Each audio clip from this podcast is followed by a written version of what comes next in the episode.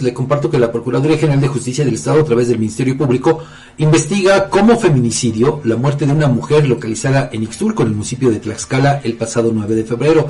A través del Servicio de Emergencias 911 se reportó el hallazgo de una mujer que ya no contaba con signos vitales, por lo que personal del Servicio Médico Forense, peritos y policía de investigación arribaron al lugar y realizaron los protocolos de levantamiento del cuerpo. Derivado de ello, el área de servicios periciales llevó a cabo la necropsia que marca la ley, la cual arrojó que la causa de muerte fue por asfixia mecánica por sofocación en su modalidad de obturación de los orificios respiratorios. Un feminicidio más, lamentablemente, que se registra aquí en la entidad.